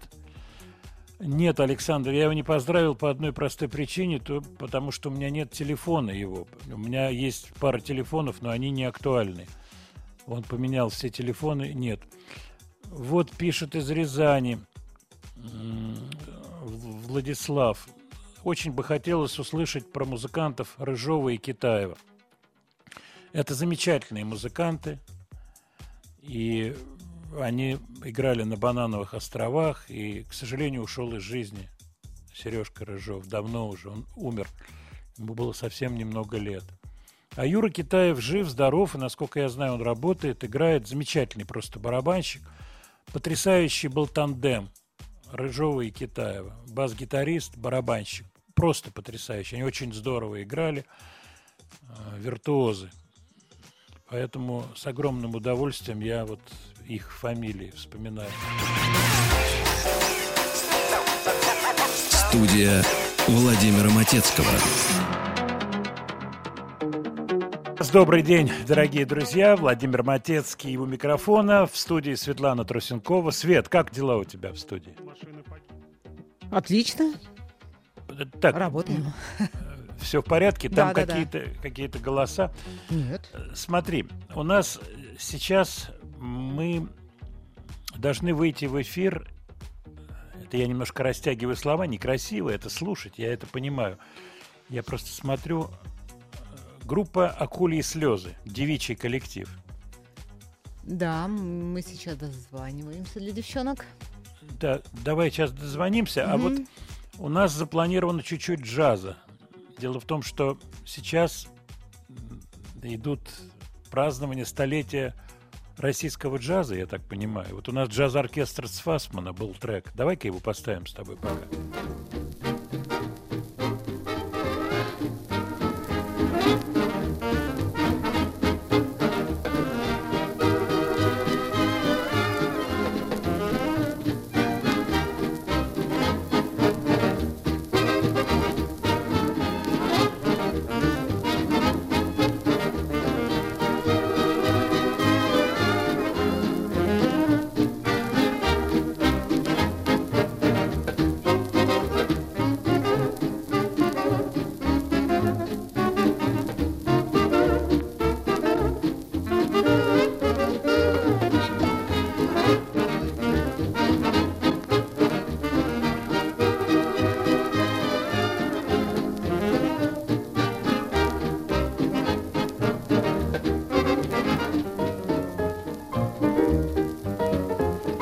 Итак, у нас на связи коллектив, женский коллектив, три молодые девушки, симпатичные. Группа называется «Акульи слезы». Я про эту группу мало что знаю, но мне понравилось то, что они делают. Поэтому представляю «Акульи слезы». Добрый день, девушки. Всем привет! Всем привет! Класс. Вы на репетиции сейчас, да? Да, мы сейчас на репетиции. Молодцы. Расскажите, раз таки играем. расскажите про себя, про группу, где вы, откуда, как получилось, что вы стали играть, в общем-то, музыку, которая сегодня, скажем так, не самая актуальная, рок-музыка? Все-таки больше попсы кругом, а вы решили состав такой гитара, бас-гитара, барабаны. Вот, вот какую-то вводную дайте про акули и слезы. Ну, вообще, изначально мы собрались в Уфе, сейчас мы живем в Питере. Ну, Мгм. насчет стиля музыки, ну, так само получилось. Как-то мы не выбирали его на самом деле. Какие инструменты были, на тех и играли. Ну да, можно и так сказать. Ну, у вас не такие плохие инструменты. Я, кстати, посмотрел видео, у вас приличные гитары, прили- Спасибо. приличные, да. Скажите честно, кто-то вам помогает из взрослых, э, кто-то, ну, я не хочу называть это спонсорством, но, может быть, кто-то помогает из родителей. Расскажите. Ну, к сожалению, никто нам не помогает. Сами своими силами все это собрали и зарабатываем на жизнь тоже сами, поэтому это очень, очень ответственное дело. Конечно. Да, ну, конечно. родители нам помогают, конечно, в моральном плане. Вот, так что да. спасибо им. Ну и ну, как бы нет, у нас нет таких спонсоров, чтобы прям инструменты скупали, и все это все мы сами выбирали, сами копили. Энтузиазм. да. Молодцы. Я вам честно скажу, вы большие молодцы, поскольку это не просто все. И репетиционная база. Вам приходится платить за репетиционную базу? Или вы договорились бесплатно репетировать? Ну, конечно, приходится, да. Приходится, Ну, да? люди, которые сделали эту базу, они ведь тоже работали, любой труд должен быть оплачен, как бы. Да, и- конечно. Нет, я это понимаю, но Ну, мало ли, честно. может быть, может быть, вы договорились отрабатывать концертами, там, какими-то клубными, мало ли, такое. Да мы, мы люди честные, мы пришли, поиграли, заплатили. Молодцы. Но мы очень дружим с ребятами, где играем, поэтому у нас отличные отношения, и, и ребята А тоже я- музыканты, все нас объединяет только музыка, это здорово. Здорово. Я задам такой музыкантский вопрос. Э, Когда, я, когда я играл, как раз тоже была группа три человека, гитарист, барабанщик и бас-гитарист. Я играл на бас-гитаре. Мы собирались на руках иногда, просто репетировали на руках. То есть без, без установки проходили песни, там, ну, так сказать, последовательность, аккорды там и так далее. Мгм. Вы, вы на руках репетируете или нет? Или с- только репетируете со звуком? А, ну, в основном мы все-таки на репетиционной точке собираемся, вот, но в очень Мгм. редких случаях, когда-то можем дома посидеть, что-то повторить, поиграть. Ну, это около гитары есть, э. Барабаны им только, Наводя на точке надо, да, я немножко пожалуюсь. Очень сложно играть дома. И приходится Желаю бить кто играет на барабанах, чтобы у них был, была квартира, и там была студия прямо вот в квартире, и никто не жаловался, просто играли. Не, в ну это очень, да, трудно. Нет, я имею в виду, Конечно. когда вот барабанщик на фипсах играет, то есть звука-то никакого нет, просто обозначает цук-цук-цук, и все. Ну, Ну, вот зато можно посмотреть там фрифы какие-то, посмотреть, как голос, может быть, там ложится и все такое прочее, Ну, гармонию выучить. Да, у меня из подручных средств только э, тамбурин, например, и рука, и коленка моя, и все, получается. Неплохой набор, Видимо- между видимо, прочим. достаточно. Это будет название следующего альбома. Рука, коленка, тамбурин. Хорошее название. Да. Я еще вот о чем хотел спросить по поводу каких-то, ну, я бы сказал, инспирейшенов, говоря по-русски. То бишь, что вас вдохновило на музыку? Вот первые вещи, которые, вау, там, услышала Нирвану, или вау, Земфира очень понравилась, или вот какие, по очереди скажите, что вот такое было, то, что воодушевило очень сильно и способствовало тому, чтобы было принято решение делать группу? А, Ну, изначально, на самом деле, я никем не вдохновлялась. а, Писала просто, ну, потому что не могла не писать. А потом Мгм. однажды вот в Уфе у нас был такой небольшой как бы заброшенный кинотеатр, и э, наш знакомый там организовывал фестиваль кино, и там был Мгм. фильм про Dive, и я тогда их э, не слушала, и я Мгм. зашла где-то в середине фильма в этот кинозал, и меня просто поразило их звучание. Я поняла, что я бы хотела вот в этом направлении как-то двигаться, что эта музыка очень э, похожа на мою душу. И, в общем, Да, Класс. Вот, вот так Я меня понимаю, поразила да. группа Dive. Вот так, Мгм. Диана, что скажешь? Ну, вообще, я просто... Я рок слушала в детстве очень, прям очень осознанно. Такой тяжелый, ну, например... Ну что, вот Led Zeppelin, поскольку вот там Ну, Джон, нет, Джон вот- вот Боном, там, я не знаю. Классический рок я поняла немножко попозже, но вот мне, меня, Мгм. меня впечатлила первая группа System of a Down, и Мгм. я тогда их увидела, помню, по телеку, мне показалось... Я живьем не что- видела System of a Down? Нет, Жив- живем, к сожалению, не видела, да, они Мгм. приезжали. И мне тогда показалось, господи, что за чудаки, ужасные какие-то странные муж- мужчины играют какую-то громкую музыку, но потом а, мне очень понравилось, я слушала в наушниках, и я играла на карандашах дома, представляла, что я там на барабанах, короче, и, и вот, и потом открывались другие такие группы, ну, мне до сих пор м, нравится группа Deftones, это new Мгм. metal, как бы Да, да. они Мгм. замечательные, шту- за- замечательные штуки делают. И я вот играла, наверное, дома, пока все спали, я брала наушники, включала музыку, играла на карандашах, пока никто не слышал, короче. Класс. И да, потом, потом эти карандаши вросли в палочки, и все. Вот, получилось так. Я вообще, честно скажу, я хотел бы с вами подольше поговорить, но, так сказать, времени мало. А мы не послышали, не услышали э, Настина мнение. Настя. Настя, да. Э, Я на самом деле позже всех познакомилась э, среди девчонок с музыкой, но э, но тоже как бы меня детстве музыка окружала, и я на гитаре там пыталась играть и все такое. Но в какой-то момент у меня просто в руках оказалась бас-гитара, и мы с ней очень сильно подружились. Вот. Ну и вдохновил меня на Дилар вообще, если честно. Она просто позвала, да, она же просто позвала и такая говорит, вот смотри, сюда тыкай пальцем и дергай струну. Я такая, понял, отлично.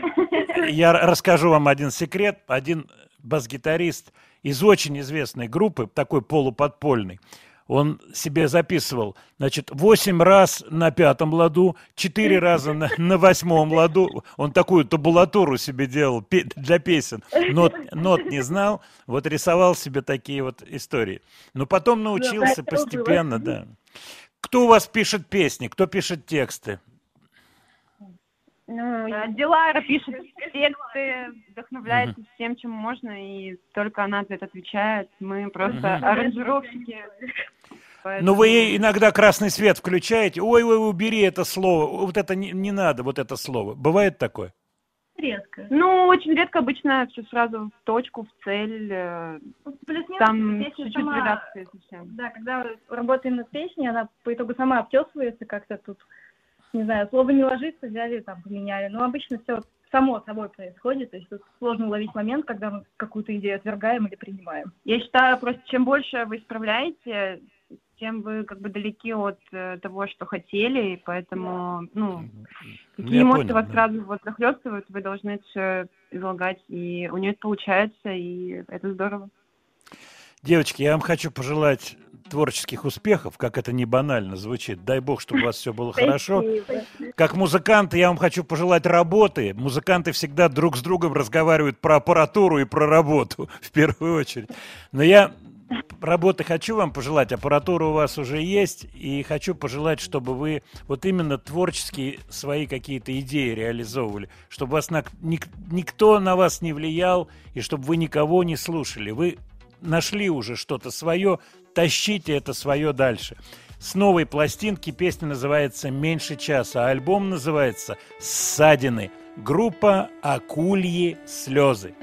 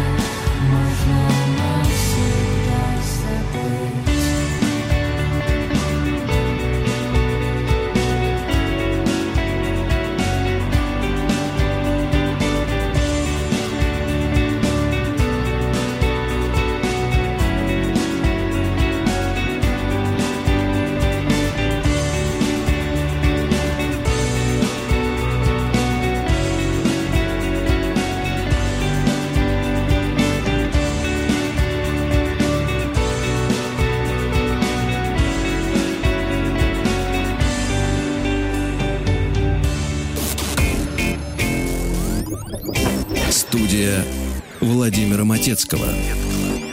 Мне понравился звук у девочек. Они совсем молоденькие, совсем. И я не думаю, что они обманывали нас, когда говорили, что у них никого нет, кто ими управляет, продюсирует. Как, как Свет, твое ощущение? А Хороший звук, но я, я, извините, немножко прослушала вопрос, я поскольку монтировала, отвлеклась. А, я понимаю. Да. Я по поводу девочек. Акульи слезы. Я не знал, что они из Уфы, вообще мало что знал. Мне понравилось, как это звучит. Они нарулили какую-то свою конструкцию звуковую.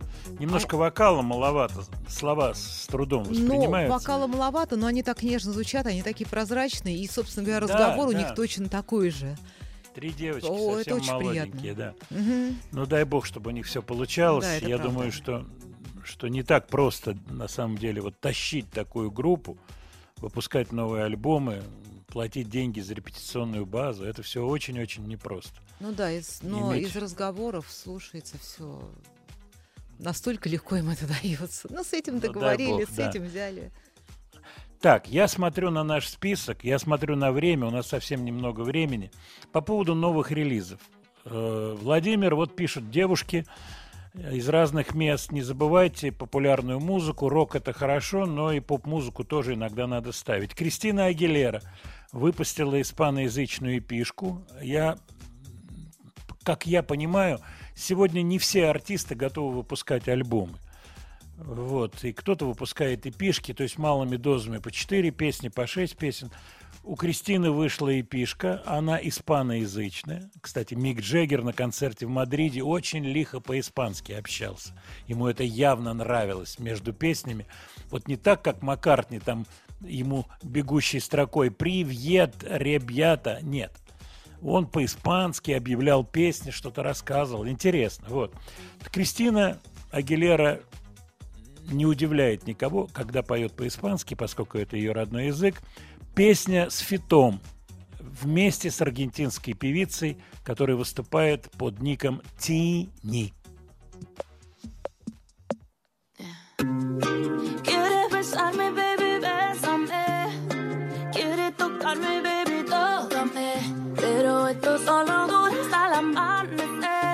Si quieres que vuelva, baby. Suéltame,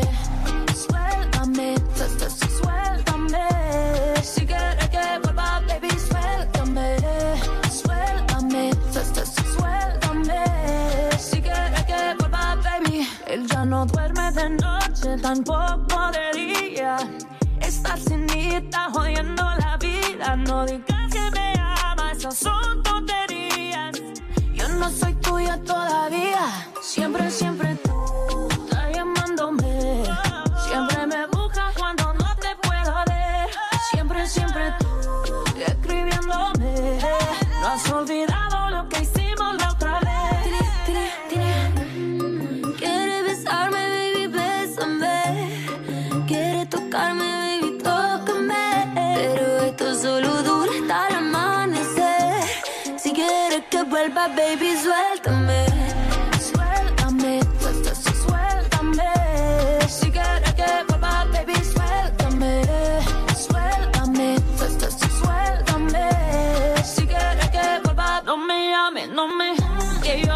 solita. No me busques, no me. Que yo bailo solita. Sorry si yo tengo todo lo que tú necesitas. No me importa si te jodas, que yo baile solita. Baby, no confundas besos con amor, no. Yeah. Bailando sola, sola estoy mejor. eh, yeah. Ven que esta noche es otra cosa y me siento peligrosa. Ten cuidado que yo me enciendo si me rosa. Luego pronto como alcohol con gasolina. Está divina, no, no, no. Todas las prendas combinan, flow asesino, no, no. Tú estás jugando con fuego, suéltame y yo me pego. Estamos locos con Cristina y la Argentina, no,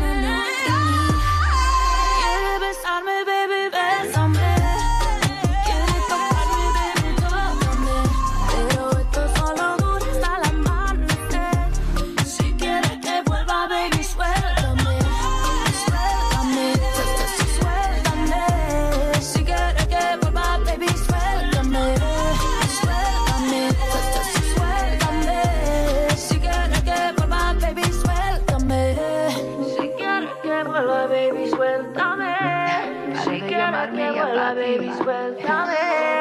Si quieres besarme, baby, bésame. Si quieres que vuelva, baby. oh. Кристина Агилера и аргентинская певица Тини. Новый хит, не, не хит. Я бы не сказал, что это хитовая песня. Свет, какие твои ощущения? Ну, сделан звук достаточно острый, вот современно сделан звук, программирование, все. Сейчас музыканты и те, кто занимается музыкой, прекрасно понимают, о чем идет разговор. Все остальное, она Но очень такие приличная ш- певица. не такой да. шлягер, да, как было раньше. Да, да, я Песня. согласен. Нет, песня, песня, да, сделана, в общем, по таким схематичным моментам. Тем не менее. По поводу э, акульих слез понравилось в основном. М, Сарджент Пеппа программу можно было посвятить. Да можно, конечно, было, но это не формат э, нашей программы. Говорить про сержанта я могу, пожалуйста, я мог 3 часа, 5 часов, 6 часов. Мне есть что про это рассказать. Но я вам хочу напомнить про эту пластинку, о себе напомнить 1 июня 67 года, и вот уже к концу июня я эту пластиночку нашел. Даже раньше, к середине июня.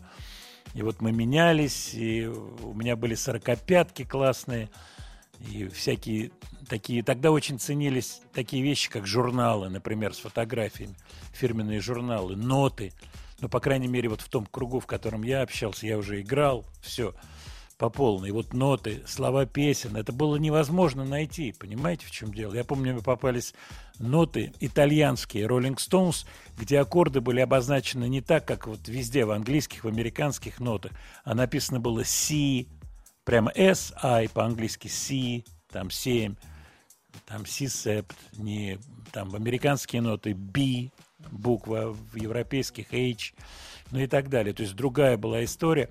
И попадались пластинки периодически, но тоже меня сейчас многие поймут, музыканты и те, кто музыкой увлекаются, меломаны, японские пластинки, где всегда были слова песен вкладки, вкладкой, но эти слова были неправильные часто. И я только потом узнал, что эти слова выписывали люди. И иногда в некоторых таких особо забористых коллективах, типа Фрэнк Запа там и так далее, просто стояли многоточие. То есть какой-то кусочек слов человек слышал, который выписывал. Я уж не знаю, кто это делал. Вот. А потом раз-раз многоточие, он просто ничего не мог Не понять понял, в этом да. тексте.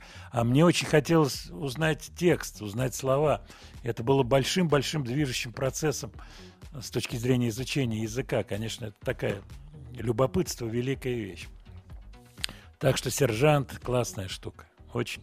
Хотя это не мой любимый альбом «Битлз». Я могу сказать честно, что у меня эта пластинка не в приоритетах.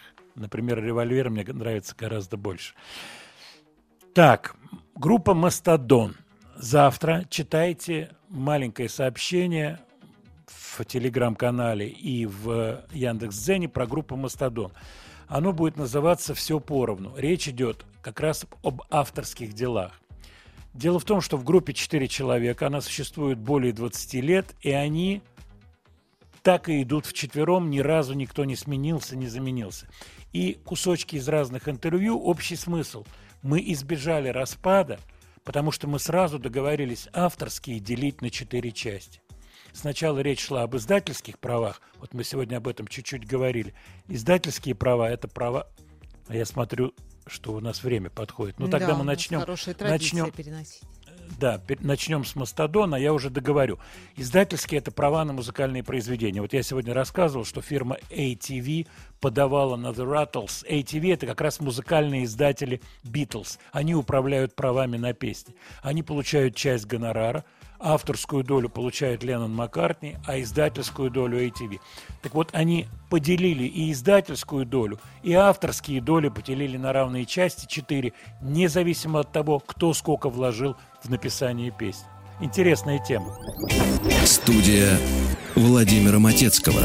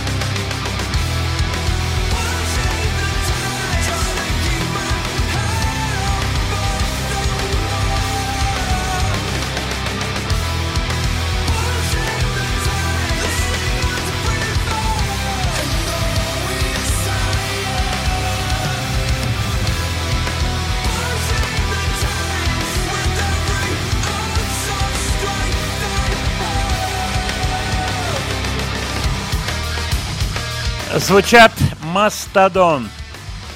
Интересный материал. Чуть-чуть вас заинтригую. Э, Речь идет, как я уже сказал, о делении авторских. То есть вот в группе 4 человека. Кто-то больше сочинил, кто-то слова, кто-то сыграл риф. Но какая мотивация? Мы играем... Вот я не стал девочкам это говорить. Может быть, они завтра прочитают. Э, Непростой вопрос. Какая мотивация человека? Говорил барабанщик. Это Брэн э, Дейлор. Вот. Он говорит, что вот как раз э, вот этот вклад разный во время большой карьеры он компенсируется вот этим равным делением. В принципе, по этому пути шли и Дорс, у них были какие-то вещи разделены на четыре части, хотя была ярко выраженная фигура Джима Моррисона с точки зрения солиста. С точки зрения авторства там и Кригер писал, и Манзарик, и так далее. Но он говорит, что дань уважения к друг другу. Общий смысл какой? Да, я звезда, как говорится, больше пишу. Я звезда как автор или как фронтмен. Но без моих друзей, без группы не будет этих песен. Понимаете, да, мотивацию? И тут же задается вопрос, а когда ярко выраженный лидер, который явно один все пишет, и эти вещи хороши, Electric Light Orchestra, я не знаю, там, Creedence Clearwater Revival, ярко выраженный лидер. У него ответ такой. У ярко выраженных лидеров получается однообразная музыка.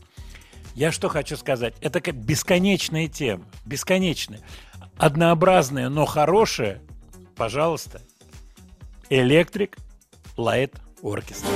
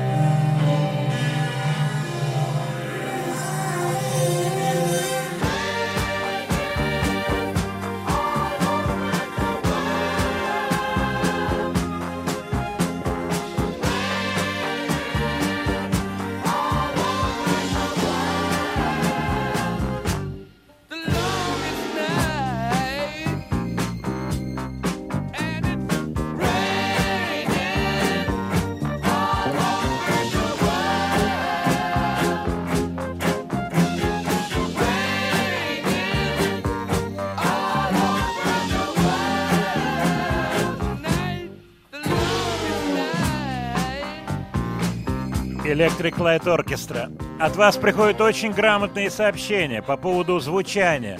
Не лучше ли взять по- более поздние концертные какие-то варианты? Старые треки звучат не очень. Это правда. Звук тех лет. Но есть одно большое но. В этом звуке есть свой кайф. Это вот как артефакт. Я думаю, вы меня понимаете. Кстати, все, что касается битловских записей старых, это целая теория. Может быть, правильнее в моно слушать и так далее, и так далее. Это, это концептуальная вещь, очень серьезная. По поводу тех или иных групп. Негатив, финская группа, я про нее ничего не знаю. Алексей пишет из Кемерово. Вы когда-то говорили про британскую группу The 1975, 1975. Не только говорил, я рассказывал, я был на их концерте. Они мне очень понравились. Они выступали вот... э, это площадка Адреналин, стадиум. М, Когда это было? Не помню. Это доковидные точно времена, давнишние. Вот время летит очень быстро. Electric Light – это класс. Зачем, э, э, вот толковый вопрос еще один. Зачем Лин отказался от струнной секции? Вы знаете, вот как музыкант я могу сказать вам такую вещь. Бывают вещи концептуальные, бывают вещи бытовые. Например, не, не сходится бухгалтерия. Ну, Я думаю, вы меня понимаете. Бывает человеческий момент, когда просто люди, ну, разругиваются и так далее. Что было конкретно у Джеффа Лина, не знаю по поводу струнных. Но возить большое количество людей на гастроли – это огромная проблема.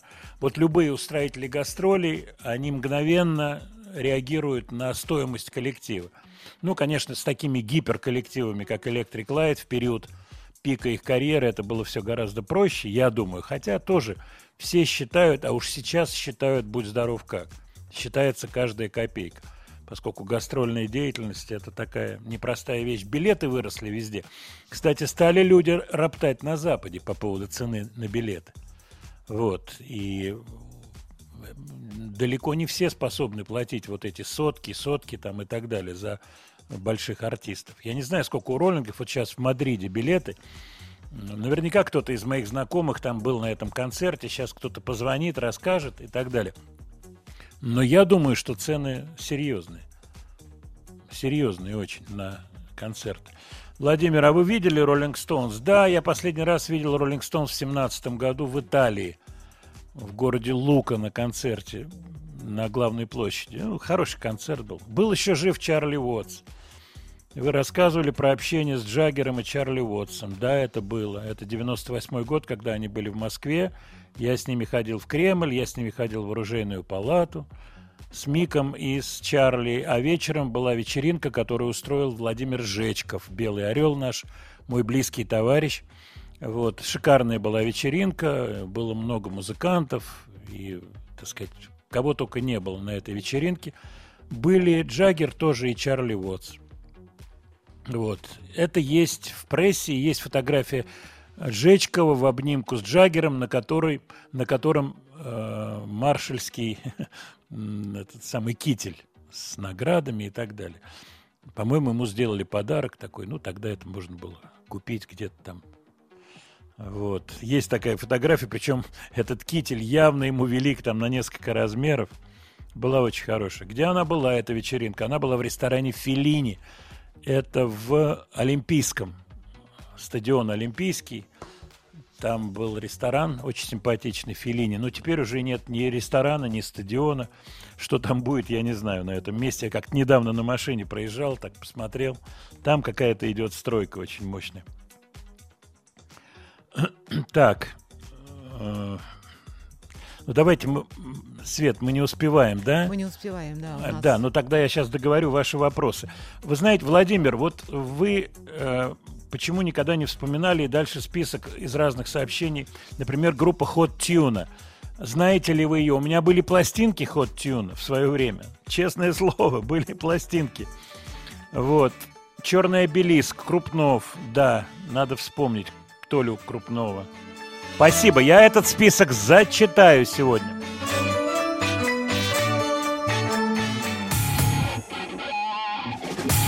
Студия Владимира Матецкого. Как-то три часа пролетели опять незаметно, Ну, но я обычно. хочу, да, договорить, вот приходит сообщение. Это вы промотируете ресторан Феллини. Да этого ресторана-то уже давно нет. Уже нету и Олимпийского, понимаете? Какой ресторан Феллини? Это 90-е годы. 98 год. Интересная история, но я рассказывал. Конечно, те, кто не слышал, это интересно послушать. Э, Я приехал, я живу недалеко от Балчуга, Кемпинский, я живу на острове. Вот. И мне позвонил мой товарищ, кстати, который занимается книжной ярмаркой, которая сегодня открывается. Володя Григорьев. Вот. Э, И сказал, что вот прилетают роллинги, и их пресс-агент, женщина, моя хорошая знакомая, вот давай встретимся в Балчуге, может быть, какую-то придумаем программу. Я говорю, да я с удовольствием, тем более я живу рядом. Я подъехал в Балчуг, вот, пришла эта женщина, молодая женщина, ну, познакомились, абсолютно нормальное общение. И мы поднялись в номер к Чарли Уотсу. Вот познакомился с Чарли Уотсом, потом пришел в этот номер Балчуга. Мик пришел. Вот, кстати, я обратил внимание на то, что Чарли невероятно аккуратный человек был. У него все были разложены, все вещички из чемодана вынуты. Ну, то, что называется, все перпендикулярно.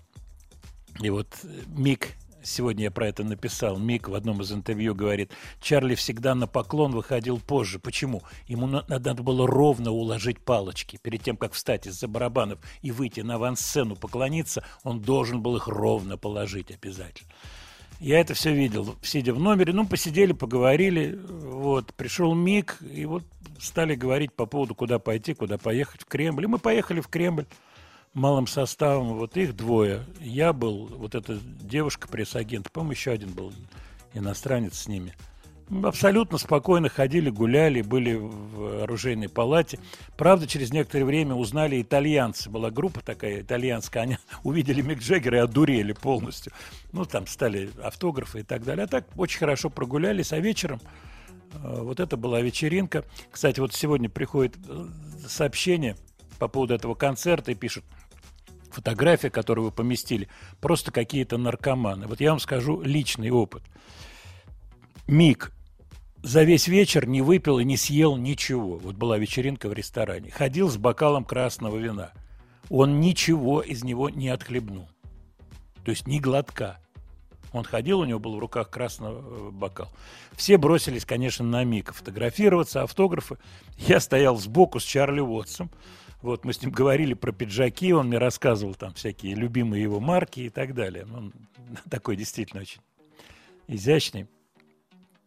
Вот, он мне все говорил, что нельзя распарывать карманы. Вот ты купил пиджак, нельзя распарывать карманы, потому что у тебя будет желание сунуть руки в карманы, и ты испортишь пиджак. Поэтому не, вот купил пиджак, и вот нельзя использовать карманы ни в коем случае.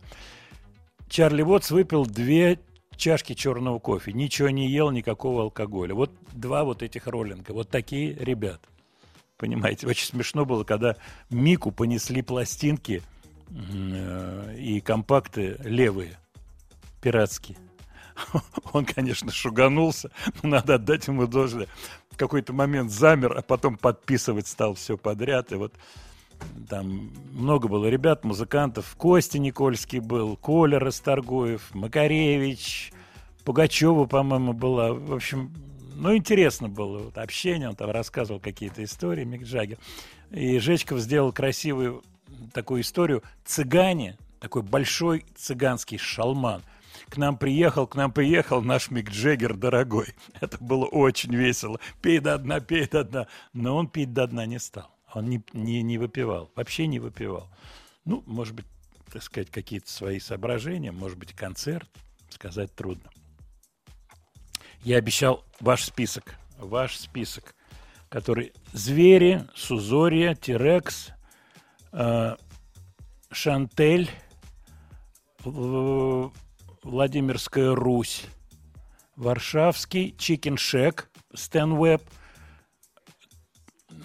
Черный обелиск, Негатив. Это вот список э, групп, про которые вы хотели бы услышать. Я кое-что посмотрю. Разумеется, все это я не смогу, так сказать, впихнуть. Да и, наверное, так программу строить не совсем будет правильно.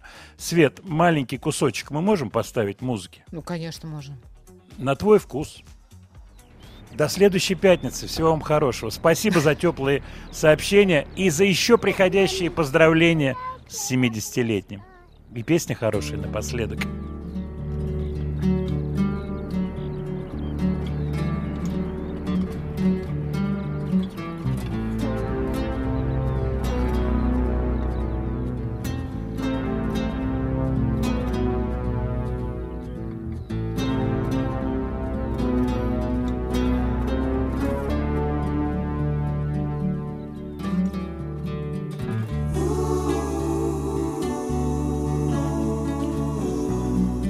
Маленький по скриптам. У меня есть билеты на концерт Валерия Сюткина, моего товарища. Признанный, безупречно элегантный, почти как Чарли Уотс, интеллигент. красивый.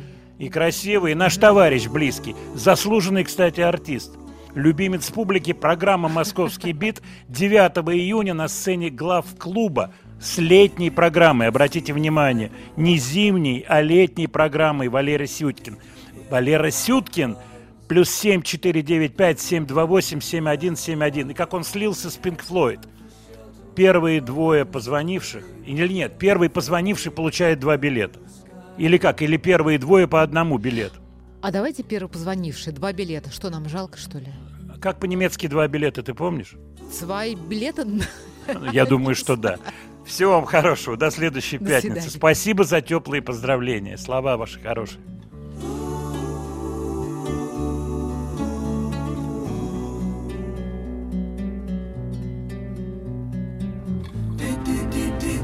the frightened ones. Did, did, did, did you hear the falling bombs? The flames are all long gone, but the pain lingers on. Goodbye, blue sky. Goodbye, blue sky.